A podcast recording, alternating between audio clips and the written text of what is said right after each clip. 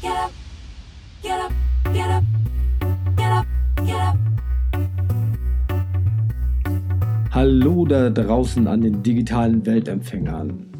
Wir begrüßen euch zu unserer vierten, man glaubt es kaum, Gehirnfutter Podcast Folge. Und wir, das sind Uwe Volk. und Thomas Tankiewicz. Und wir sind die Mitgründer des Neuron Processing Instituts für Gehirn- und Zukunftsforschung. Und in unserer vierten Folge geht es um den Nobelpreis fürs Schlafen und Erinnern trotz Lücke. Das klingt jetzt trivial, ist es aber nicht. Im Gegenteil, äh, es wird ziemlich spannend. Denn wir verstehen uns ja schließlich hier mit unserem Gehirnfutter-Podcast als eine Art Reisebegleiter an die Grenzen unseres Bewusstseins und unserer Wahrnehmung, basierend auf moderner Gehirnforschung. Und wir beginnen natürlich wie jede Woche mit den News der Woche. Sprich, was waren unsere persönlichen Highlights und wie immer darf Uwe anfangen. Ja, Thomas, mein Highlight dreht sich heute um die Wahrnehmung von Zeit. Ähm, ich habe mir etwas näher äh, das Thema des Nobelpreises für Medizin angeschaut. Dann ging es um zirkadiane Rhythmen beziehungsweise äh, die innere Uhr. Darf ich kurz äh, korrigieren? Das war, glaube ich, Biologie, ne? Oder- Das, Medizin. Medizin? Medizin. Ja? Ich habe es extra nochmal nachgeschaut. Ich habe es aber auch extra nochmal nachgeschaut. also, wir klären das dann in den Show Notes. okay. Ja, und die Grundaussagen dazu habe ich mir mal so ein bisschen äh, angeschaut. Ähm, und später kam mir dann auch noch in diesem ganzen Prozess des Nachdenkens äh, eine Grundfrage äh, in den Kopf bezüglich äh, des exakten Aufstehens zu einer äh, ganz bestimmten Uhrzeit. Äh, und das kombiniere ich irgendwie jetzt gleich so ein bisschen, wo natürlich auch ein kleines Fragezeichen dahinter steht. Ne? Ähm, bezüglich der, des Nobelpreises bzw. des Themas, ähm, das ist ja quasi so zu sehen, dass äh, äh, ausgesagt wurde, dass die innere Uhr ähm, das gesamte Schlaf-Wachverhalten reguliert, ähm, also auch die Stoffwechselvorgänge. Ähm, da besteht äh, auch die Überzeugung, dass alle Zellen innere Uhren hätten, äh, die logischerweise alle aufeinander abgestimmt werden müssen. Und die Annahme ist auch, dass äh, diese äh, allesamt auf einem 24-Stunden-Rhythmus äh, eingestellt sind. Hiernach wäre es ebenfalls so, äh, dass unter anderem die Licht-Dunkelphasen als Zeitgeber in einem Steuerzentrum im Gehirn alle untergeordneten inneren Uhren synchronisieren. Also Licht-Dunkel-Phase meinen wir klassisch, Sonne geht auf, Sonne geht unter. Genau, ja. es wird auch Bezug genommen auf äh, fehlerhafte äh, Entwicklung innerhalb des Organismus. Ja. Äh, Gerade jetzt auch im Zuge von, äh, dort wurden an, wurde angeführt, äh, Jugendliche oder junge Erwachsene, die in Großstädten aufwachsen äh, und fast nie eine richtige Dunkelheit hätten und wie sich das dann auf äh, den Körper äh, beziehen würde. Okay. Also eben nicht so positiv wäre. Ne? Mhm, klar. Ähm, letztendlich äh, verantwortlich für die Re Regulation wäre da jetzt ein spezielles Gen. Ähm, da ging es, äh, ich glaube, schon 1970 rum, äh, irgendwann mal sowas äh, herauszufinden, ob ein bestimmtes Gen äh, dafür zuständig ist. Und wenn man von Gen spricht, äh, geht es dann natürlich auch um entsprechende Proteine.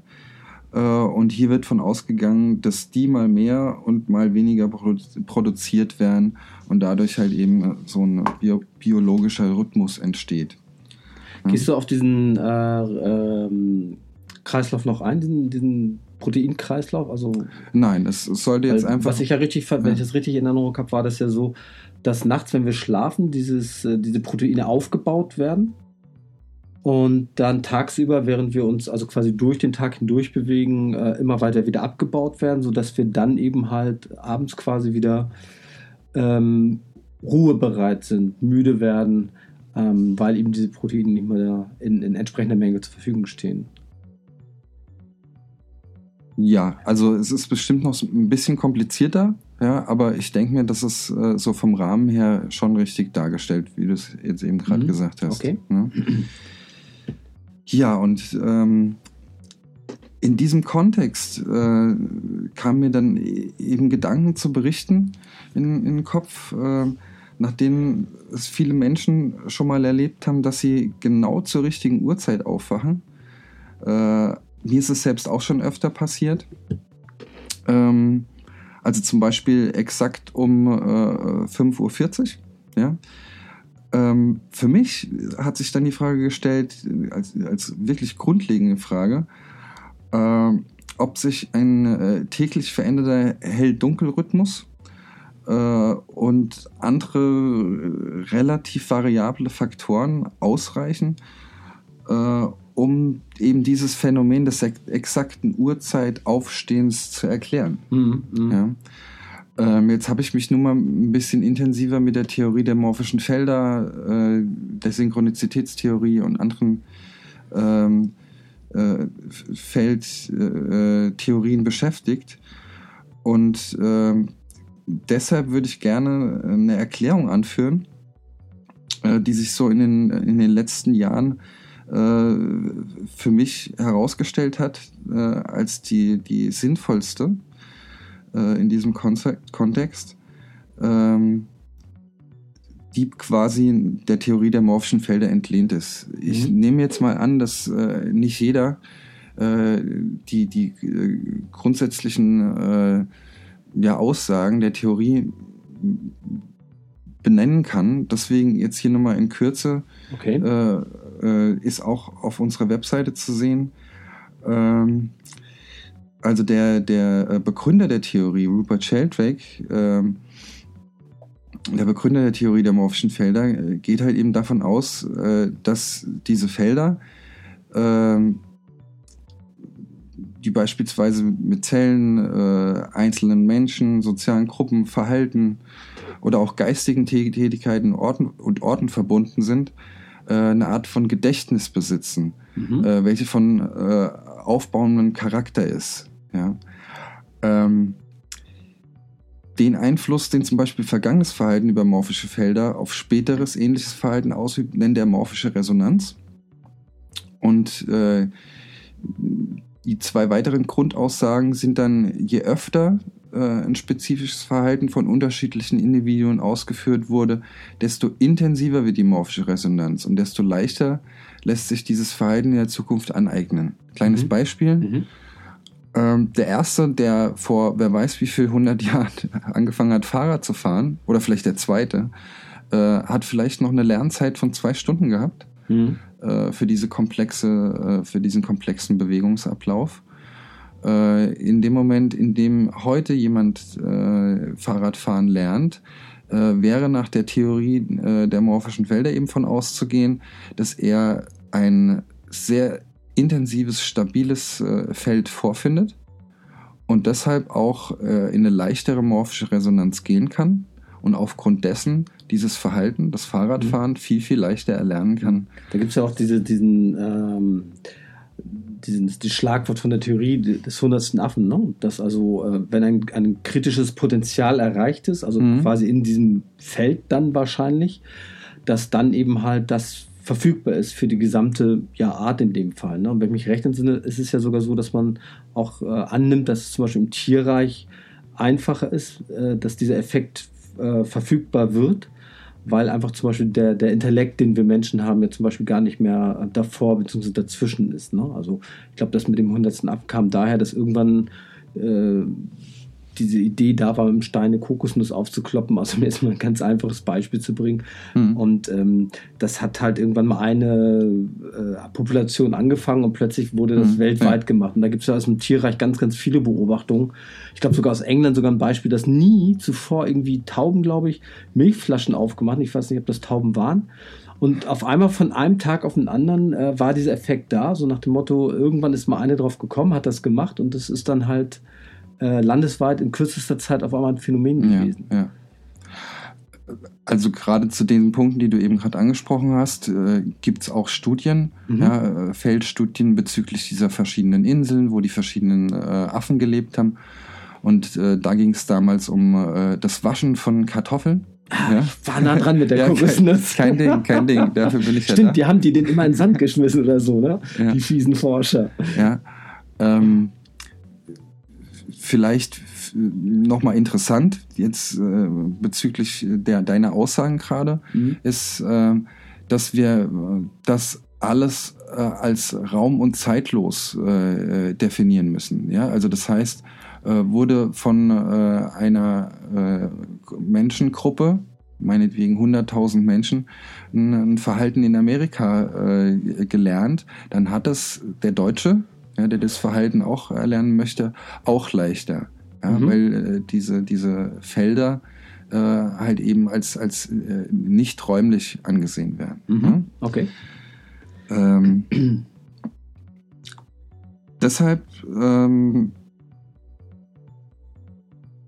jetzt gerade nochmal, äh, nachdem die grundsätzlichen Dinge eben nochmal äh, angesprochen wurden von mir, ähm, also die Annahme ist jetzt äh, ganz einfach folgende.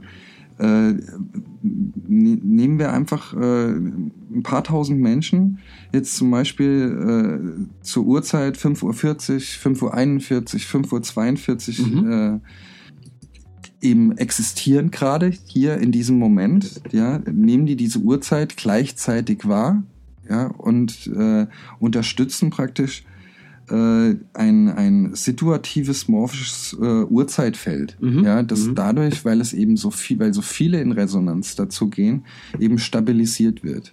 Ja?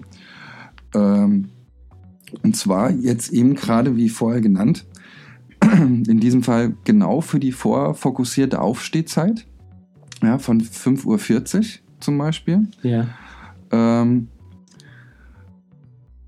und in dem Moment äh, äh, kann auch davon ausgegangen werden, äh, dass wahrscheinlich dann auch äh, eine Vermittlung äh, an bezüglich der Gehirnströme stattfindet, ähm, äh, dass die praktisch verändert werden durch die, das Gehen in die morphische Resonanz hinein und Mhm. die Bezugnahme zu diesem speziellen Feld. Ne? Okay. Ähm, dann, ähm, also das ist natürlich jetzt äh, erst einmal so, dass äh, das jetzt hier dein Highlight der Woche gerade ist, ne? Mhm. Ähm, und ähm, das heißt, äh, wir haben ja jetzt für den Talk-Bereich gleich uns vorgenommen, dass wir nochmal quasi äh, das Thema aufgreifen nach dem Motto, wo tickt die Uhr? Mhm. Ja. ja. Und äh, weil wir da im Vorfeld auch einige, sage ich mal, lebhafte Diskussionen hatten, äh, quasi Feld versus Gehirnuhr sozusagen Mhm, oder mhm. in Kombination oder was auch immer. Ja. Okay, ähm, dann komme ich kurz aber zu meinem Highlight der Woche. Das ist ähm, auch ein bisschen mit dem Mut zur Lücke einhergehend. Also sprich, bisher ist man ja in der, in, in der Gehirnforschung davon ausgegangen, dass ähm, sogenannte synaptische Geflechte sich scharf schalten, wenn ich jetzt mit meiner Aufmerksamkeit auf etwas drauf bin oder mich äh, versuche an etwas zu erinnern. Mhm. Und ähm, man sagt dann ja auch gemeinhin, dass also sich erstmal so ein synaptisches Geflecht wieder abregen muss, also desensibilisieren muss, bevor eben halt ähm, neuem Inhalt Raum und Platz gegeben werden kann. Also das klassische Beispiel an der Stelle ist ja das, ich weiß gar nicht, ob wir das in, in der ersten Sendung schon hatten. Ich erinnere mich, äh, also ich spreche mit jemandem über einen Film und ja, wer hat die Hauptrolle nochmal gespielt? Wie hieß der? Ne? Ich, ich, man hat den Namen auf der Zunge, aber man kommt nicht drauf. Und dann sagt man ja im Volksmund, hey, denk kurz an was anderes oder mach einfach weiter, das kommt dann auch. Und dem ist ja auch meistens so. Mhm. Und äh, hier haben wir genau die praktische Anwendung dieser, ähm, sagen wir zumindest noch theoretischen Erkenntnis, beziehungsweise auch schon in, in Gehirnscans beobachteten praktischen Erkenntnis, ähm, dass tatsächlich, wenn sich dieses g- vorherige Geflecht, was quasi für den falschen Zugriff aufs Gehirn, was mich den Namen nicht hat finden lassen, repräsentiert, Mhm. äh, dann auf einmal poppt halt der richtige Name hoch. So. Jetzt gibt es ähm, eine, eine, ein Forschungsergebnis, das stammt schon von Ende 2016 und ich bin beim, beim quasi Aufräumen jetzt äh, unserer gesamten Inhalte da so ein bisschen nochmal drauf gestoßen, was wir jetzt ähm, parallel auch noch machen, dass wir den ganzen Content, den wir so haben über die ja fast schon Jahre, dass wir den momentan auch so sichten, was da eventuell auch Highlights waren, die wir hier nochmal bringen wollen. Und zwar äh, habe ich da kurz gestockt und ich versuche das mal zu erklären. Und zwar ähm, hat ein äh, Forscherteam der Universität von Wisconsin-Madison ähm, ein experimentelles Setup gemacht. Und ich, ich versuche das jetzt mal so frei aus meiner Erinnerung äh, herzuleiten. Also bitte verzeihen, wenn das jetzt nicht ganz so akkurat ist. Aber der Effekt, der dahinter steht, ist das Interessante. Und zwar ähm, stellen wir uns folgendes Experiment vor. Ähm, ich bitte diejenigen, also die, die Teilnehmer im Experiment, die Probanden, ähm, sich an äh, bestimmte Inhalte zu erinnern, die zum Beispiel zu einem Bild auch zugehören, einem, einem, einer Person, einem, mhm. einem, Gegenstand, einem Ort. Und ähm, spreche mit denen auch über diese Inhalte, die mit diesem Bild einhergehen. Und äh, jetzt hat man festgestellt, dass ähm, wenn man ähm, denen dann gesagt hat, pass mal auf, das geht gleich darum, ähm, diese Erinnerung wieder abzurufen, ähm, und hat denen entgegen ihrer Erwartungshaltung eben nicht gesagt, beschreibe das Bild, sondern hat denen nur dieses Bild quasi gezeigt, also was völlig anderes passierte, eine ganz andere äh, Situation als erwartet, mhm. ähm, dann war es so, dass man in der Theorie davon ausgeht, dass quasi ähm, der Zugriff auf dieses, ähm, auf diese Erinnerung, auf die eingelagerten Erinnerungen, dann im Zeitraum danach gar nicht möglich ist weil eben ein anderes Geflecht quasi davor liegt. Jetzt hat man aber durch äh, transkraniale Magnetfeldstimulation ähm, genau den einen Bereich stimuliert, ähm, der dazu führt, dass man diese Erinnerung auf einmal wieder präsent hat. Und die war mhm. sofort wieder abrufbar. Okay. Und das heißt also im Prinzip, ähm, dass ähm, man dieses ganze Konzept das äh, noch einmal völlig neu denken, noch einmal voll, völlig neu überlegen muss, ähm, weil es scheinbar eben doch möglich ist, dass ähm, Informationen abrufbar sind und obwohl sie auch gar nicht in dem Moment messbar sind. Also sprich, äh, man muss hier auch wieder dann schauen, ist da vielleicht in, in früheren Messungen, hat man quasi nur auf eine Sache geguckt, aber dabei dann zum Beispiel übersehen, dass andere ähm, Informationskomplexe trotzdem verfügbar waren oder Wahrnehmungskomplexe verfügbar waren. Mhm. Ja, ist jetzt ein bisschen schwierig zu erklären, aber ähm, wir hatten ja gesagt, dass wir halt nochmal mehr so ein Augenmerk darauf richten, wie äh, wird eigentlich Erinnerung gebildet, wie, ähm, wie findet sie statt. Ähm, und da wollen wir auch gleich im Talkbereich nochmal drüber ähm, reden, also sprich, äh, was sind eigentlich Erinnerungen ähm, und wie verlässlich sind sie eigentlich. Ne? Und wie gesagt, wen es interessiert im Detail, äh, also ist wirklich was für, sag ich mal, Brain-Nerds. Mhm. ähm, äh, wir haben das dann in den Shownotes auf unserer Webseite drin. Hier einfach nur mal merken, ähm, dieses äh, Scharfschalten von synaptischen Geflechten, ähm, da ist man dabei, das auch nochmal genauer zu erforschen, was da noch eventuell viel subtiler noch drunter liegt, dahinter liegt. Mhm. Ja. Okay, ja, das waren die Highlights. Das heißt, wir kommen jetzt äh, zu dem angekündigten Talk-Thema. Und zwar ist es so, ähm, wir wollen ja halt auf unserer ähm, Erkenntnisreise verschiedene Themenkomplexe tiefer ergründen. Und wir hatten ja mh, mm, eben das Thema der, der inneren Uhr. Und ähm, da hatte ich ja gesagt, wollte ich gerne nochmal nachfragen oder ein, ein alternierendes äh, Modell natürlich dem gegenüberstellen. Ähm, und zwar ist es so, dass ja die Nobel, also der, die Nobelpreisträger sagen, wir haben eine innere Uhr in mhm. uns, in unserem Gehirn und die tickt sozusagen und äh, ermöglicht das. Und das ist halt beschrieben worden mit eben diesen, diesen mit diesen Proteinen, die abgebaut werden, so aufgebaut und abgebaut werden. Mhm. Ja. Und ähm, jetzt könnte es doch aber auch so sein, ähm, dass jetzt wir im Laufe der Zeit so stark konditioniert worden sind auf das Thema Zeit, auf Zeit an sich, dass das Gehirn ähm, durchaus ähm, Zeit sehr verlässlich messen kann. Ja, also dass ich wirklich weiß oder dass das Gehirn weiß, jetzt sind zehn Minuten rum, beziehungsweise jetzt ist ähm, die Zeit zum Aufstehen. Wobei ich das jetzt gar nicht so trivial meine, sondern tatsächlich, dass dann natürlich, äh, wenn ich weiß, ich muss morgens um 5.35 Uhr aufstehen, um meinen Flieger zu kriegen oder was auch immer, äh, dass dann halt ein, ein, eine Programmierung abgelegt wird, zum Beispiel, die dann eben zu dieser Zeit dann irgendwo ja letztendlich ähm, ja, scharf geschaltet werden muss, weil sonst würden wir ja nicht aufwachen. Ja, also die Frage ist halt, ähm, kann ich das ganze Phänomen auch rein im Gehirn verankern oder ist es eben tatsächlich wie das, was wir aus der Erfahrung ja auch wissen, dass wenn wir ähm, wenn wir uns auf etwas konzentrieren, wenn wir etwas wahrnehmen wollen, dass wir zwangsläufig ja auch ähm, Dinge mit reinbekommen in die Wahrnehmung, die so gar nicht ähm, ähm, subjektiv über die Sinne festzumachen sind. Also ich weiß nicht, wie siehst du das? Ist das jetzt ähm, entweder oder oder sagst du, nee, da ist durchaus die, die Kombination wieder aus beiden vorstellbar? Ja. Ja, das ist doch meine Antwort. Das ist eine schlüssige Antwort, auf alle Fälle. Ähm,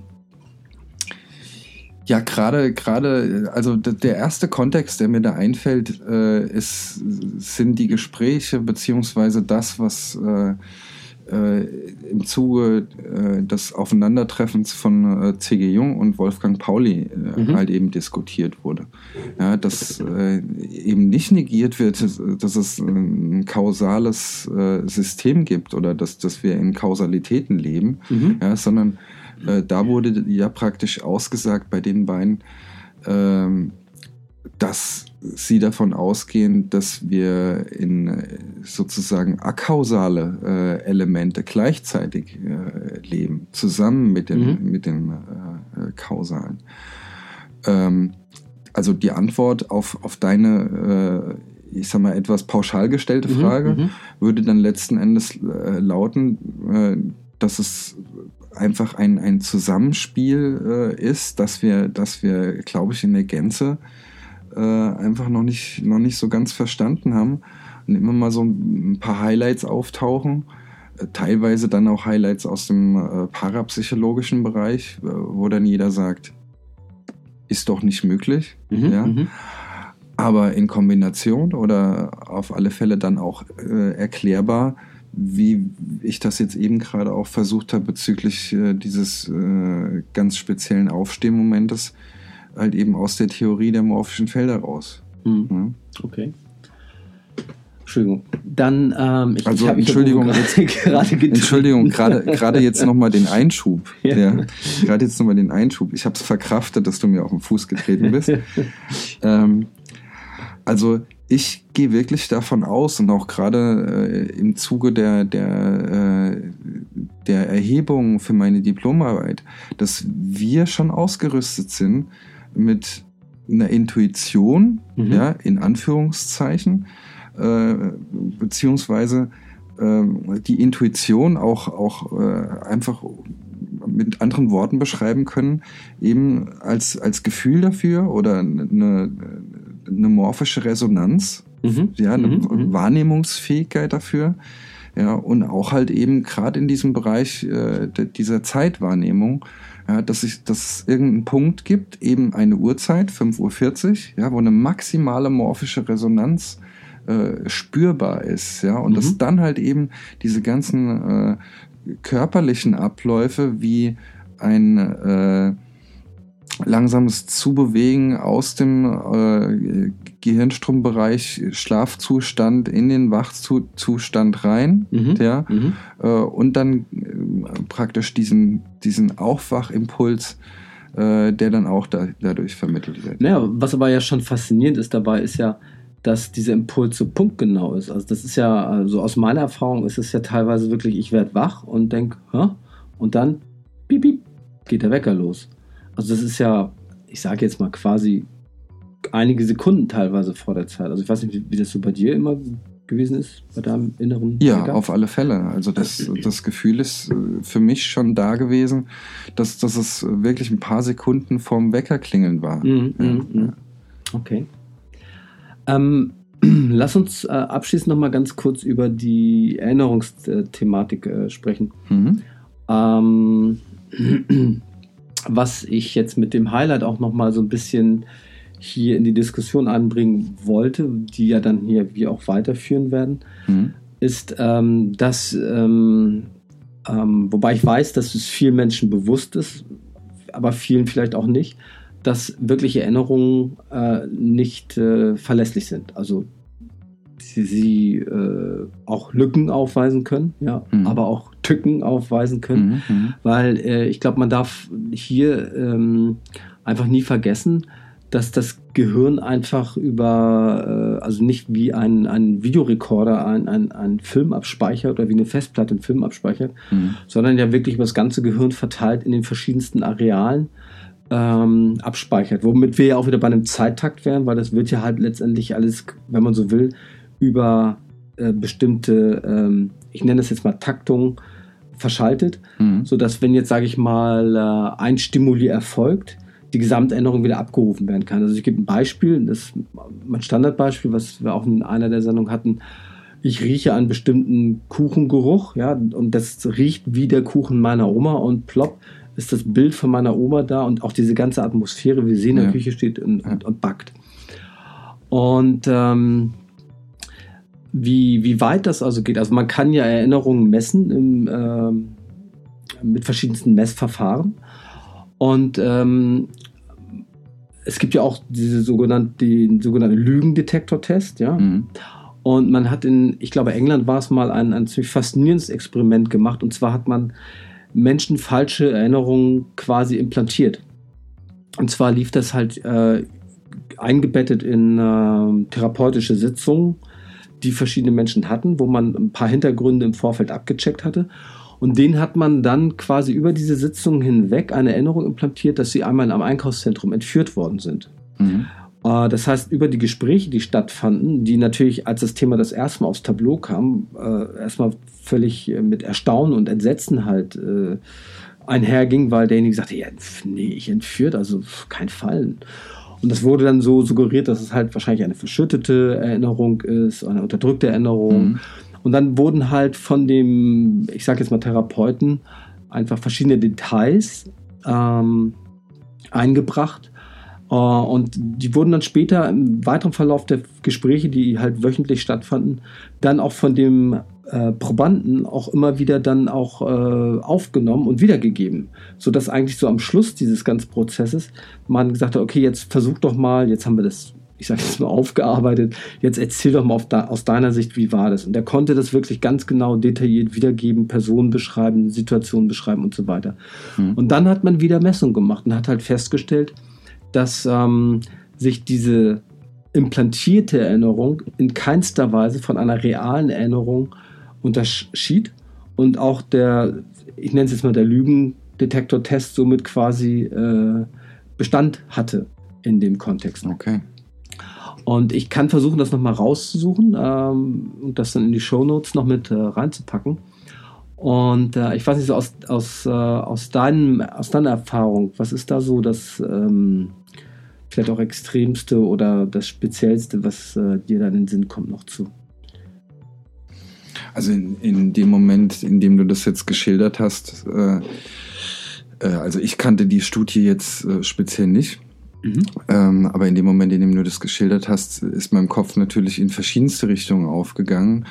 Äh, auf der einen Seite Richtung, Richtung Traumaforschung, auf der anderen Seite Richtung äh, äh, Forschung bezüglich äh, hypnotischer Zustände.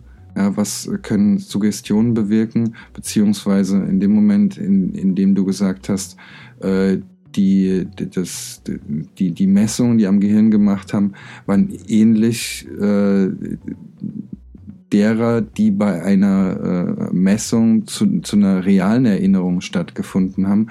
Äh, letzten Endes äh, kennen wir das ja aus dem, aus dem Bereich der Bewegung, ja, wo wir, wo wir äh, mentales Sporttraining und so weiter äh, auch uns vor Augen nehmen können, äh, wo Bewegung äh, in den, im motorischen Kortex äh, eben halt auch äh, also gemessen werden können, obwohl gar keine stattfinden, Mhm, wenn mhm, jemand mhm. äh, so ein Parcours meinetwegen mental durchgeht. Mhm. Ne? Okay. Ich habe noch eine Sache, die mir jetzt gerade einfällt, die habe ich vorhin gar nicht erzählt, und zwar ähm, bezüglich dieser äh, meinem Highlight der Woche. Mhm. Und da ist es halt so, dass ähm, jetzt zum Beispiel man diese Forschungsdaten, die man dort gewonnen hat, ähm, dass man die auch ähm, hofft einsetzen zu können, um zum Beispiel ähm, bestimmte, äh, ja, ich sage jetzt mal Krankheitsbilder, ähm, wie zum Beispiel Schizophrenie und Depressionen auch äh, zu behandeln. Okay. Und zwar ähm, davon ausgehend, dass man gesagt hat, eine, eines der, der größten Probleme, was wir auch jetzt, sage ich mal, in unserem Zeitgeist haben, ist ähm, das Unvermögen zu fokussieren. Also viele Menschen glauben immer, dass sie halt, äh, ähm, dass sie zum Beispiel auch mehrere Sachen gleichzeitig machen zu können Mhm. machen können, also versuchen das auch, also das klassische Multitasking. Ähm, aber in Wahrheit ist es doch letztendlich immer nur eine Sache, auf Mhm. die man sich fokussiert. Und zum Beispiel ähm, ist es so, dass wenn man jetzt die Erkenntnisse hier aus dieser Forschung, die daraus hervorgehen können, nehmen kann, dass sie halt ähm, Menschen stärker helfen, sich ähm, zu fokussieren auf eine Sache ähm, und dadurch eben zum Beispiel oder vor allem auch, die, auch auf die wesentlichen Informationsinhalte zu fokussieren, Mhm. weil dann zum Beispiel äh, bei einem, der Schizophrenie leidet, eben nicht den Fokus auf die Wahnvorstellung bringt, sondern auf, die, auf, das, auf die reale Information, also Mhm. auf die Realwahrnehmung bringt.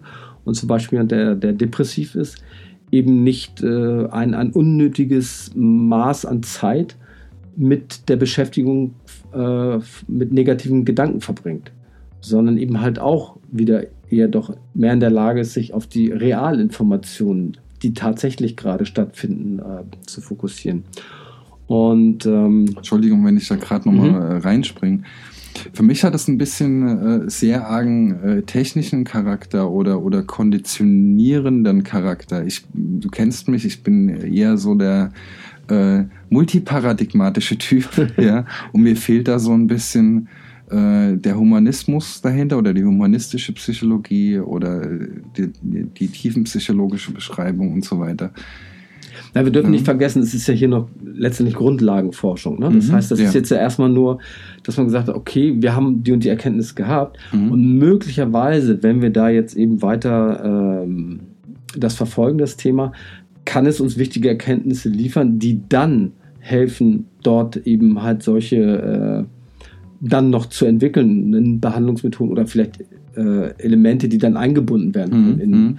und da wärst du dann wieder bei deinem, also da wärst du dann gefragt, ähm, solche Erkenntnisse dann zum Beispiel auch kreativ mit zu übernehmen und einzubinden. Ja, danke. Ja, gehe ich von aus. Also verlasse ich mich drauf. Wenn es mal eng wird bei mir, ne, dann bin ich in guten Händen. okay, ähm, ja, wir schleichen uns auch schon wieder auf das Ende der Sendung zu. Ähm, das Thema Interview ähm, müssen wir weiter auspacken, weil wir eben hier jetzt äh, für uns auch gesagt haben, wir wollen hier einfach noch mehr diesen ähm, inhaltlichen Vorlauf äh, machen, wollen halt denjenigen, die wir äh, dann für Interviews gewinnen wollen, einen, einen breiteren Einblick geben in unser Themenspektrum. Uwe hat heute ja auch gerade nochmal diesen Bogen der Feldtheorien der morphischen Resonanz äh, aufgespannt, ähm, damit man sieht, dass wir da auch sehr äh, ja, offen letztendlich mit ähm, umgehen in der Auseinandersetzung. Ähm, einfach weil es auch mit unserer täglichen praktischen Arbeit hier im Institut zu tun hat und wir einfach dort sehen, dass äh, solche Effekte da sind und man damit tatsächlich ja, nützlich arbeiten kann in der Informationsgewinnung letztendlich in der Wahrnehmung. Ja. Uwe, dein Resümee der Sendung. Das Resümee, ich glaube, das fällt heute irgendwie nicht so, nicht so tiefsinnig aus. Ich äh, habe das Gefühl, dass äh, wir viel Information gebracht haben, äh, die jetzt erstmal äh, verarbeitet werden müssen. äh, in den verschiedenen Gehirnwindungen. Ähm, was ich gerne nochmal dazu sagen würde, gerade in dem Moment, in dem wir solche Annahmen äußern, die für uns auch Weiterentwicklungen sind, äh, verschiedener theoretischer Annahmen, Mhm. also Hypothesen, die wir äh, da ins Feld reinstellen, ähm, wenn sich da jemand angesprochen fühlt, äh, der auch was dazu sagen möchte, weil er halt eben auch in dem Bereich äh, Ja. sich gedanklich aufhält, dann äh, gerne Informationen an uns und äh, wir sind da sehr gerne dialogbereit Absolut. und äh, ja, vielleicht auch für, ein- für ein daraus folgendes Thema äh, dann offen. Ne? Genau, oder Interview, also wie gesagt. Ähm, ja, ähm, ich kann mich dem erstmal nur anschließen. Ähm, ich denke, wir haben da jetzt noch wirklich eine, eine viel größere und weitere Reise als, äh, vor uns, als wir das ursprünglich so ähm, gesehen haben. Also jetzt, weil da auch im Hintergrund halt viel äh, Prozesshaftes äh, läuft, ähm, weil wir eben diese ähm, Themen, die wir hier anschneiden, die Inhalte, die wir hier bringen, tatsächlich auch ähm, ja, archivieren, sage ich mal, in einer Wissensdatenbank speichern. Hm. Und äh, um da auch mal wieder Rückbezüge nehmen zu können, um da eben auch dieses äh, Konstrukt drauf aufzubauen, was also für uns das Fernziel dieser Reise ist. Und da sehe ich, da ist jetzt äh, ja viel Arbeit hinter den Kulissen noch zu tun. Und ich freue mich jedenfalls dann aber auf die nächste Sendung und ähm, überlasse Uwe das Schlusswort. Ich freue mich auch auf die nächsten Sendungen. Und ja, mich hat es sehr gefreut, mich mit dir ein bisschen auszutauschen und die Sendung zu machen. Alles klar. Dankeschön. Ich danke dir, ich danke euch. Bis zum nächsten Mal und immer neugierig bleiben. Tschüss. Tschüss.